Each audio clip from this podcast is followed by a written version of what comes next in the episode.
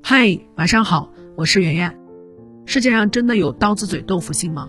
我看到一个特别精辟的评价：刀子嘴和豆腐心两者根本不会同一时刻发生，因为在你出口伤人的瞬间，脑海里无意识闪过的必是一丝不愿承认的邪念，比如脱口而出的酸言醋语，反映出你的羡慕、嫉妒、恨；情不自禁的冷嘲热讽，暴露了你的同情心匮乏；口不择言的放狠话时，则更是怀着刀子心的。等恶言讲完，恶意散尽后，你方才迅速恢复成了豆腐心的，对不对？我中枪了。想到小时候不懂事的阶段，跟我妈吵架，于是在厕所的墙上写了一句话：“我恨李淑敏。”李淑敏是我妈的名字。那一瞬间，可不就是刀子心？我知道你会受伤，会难过，但这就是我的目的。电视剧《小别离》也有过类似的片段，一个叫张小雨的小男孩跟后妈因为架子鼓起了极大的冲突。于是抄了个锅，大吵大闹，吓得他后妈报了警。警察让小雨给人道歉的时候，他眼睛都红了，怎么也不肯。说的是我给他道歉，谁去给我死去的妈道歉？那一瞬间迸发出的是毫不掩饰的、不管不顾的对家长的恨意，就是要把心变狠，就是要你痛，要你难堪，要你愧疚，不也是刀子心吗？小孩子尚且敏感，大人历经世事，更是懂怎么戳人痛点了。绝大多数的说话直、刻薄、口无遮拦。都只是不愿多花点心思考虑对方的感受罢了。刀子嘴就是刀子心。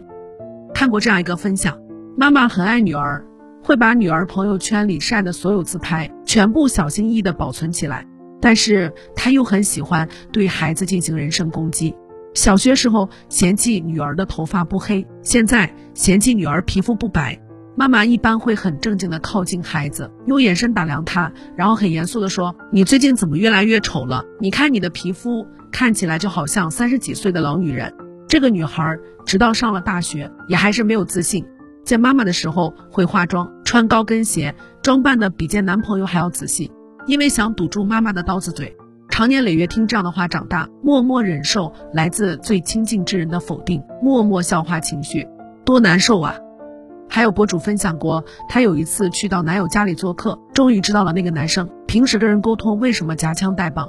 男友妈妈让他帮忙拿夹子，男生问夹子在哪，他妈妈反问夹子在哪你不知道吗？男生问在阳台吗？他妈妈不耐烦，那还能在哪儿？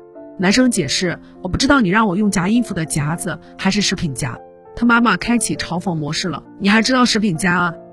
我看窒息了，一句在阳台就能结束的事儿。非得杠着来，非得用那么多的反问句，日常温和的交流就这样变成了刀子般的攻击。伊森克罗斯博士曾经得出这样一个实验结论：当一个人受到语言暴力攻击，他的情绪疼痛在大脑区域的反应和身体疼痛极为相似，神经系统体验到了几乎相同级别的疼痛。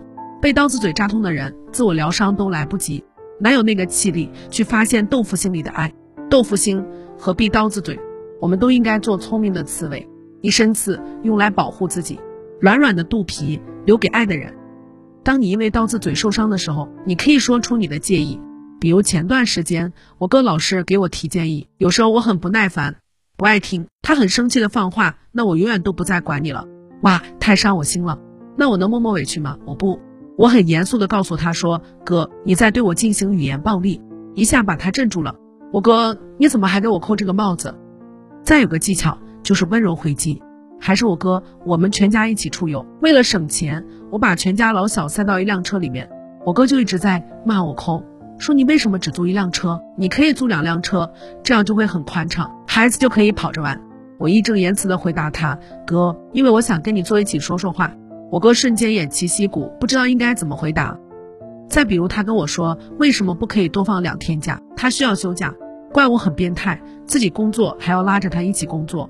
我就在他盛怒之余，镇定的回答他：“哥，因为我离不开你。”我哥瞬间又没话了。然后他还总是骂我土鳖，因为他觉得我的消费水平非常低，没有必要对自己这么吝啬。我跟他说：“哥，我不是土鳖，咱俩现在合伙了，我得给你省钱。”我哥完全没辙，无言以对，自惭形秽。我完胜。生活当中有很多这样剑拔弩张的时刻家里人有时候也挺不会说话的。如果他们惹怒了你试试这种方式。反正现在我已经对我哥的语言暴力免疫了而他呢在深深的反思他对我的态度是不是有点过分了？发现了没？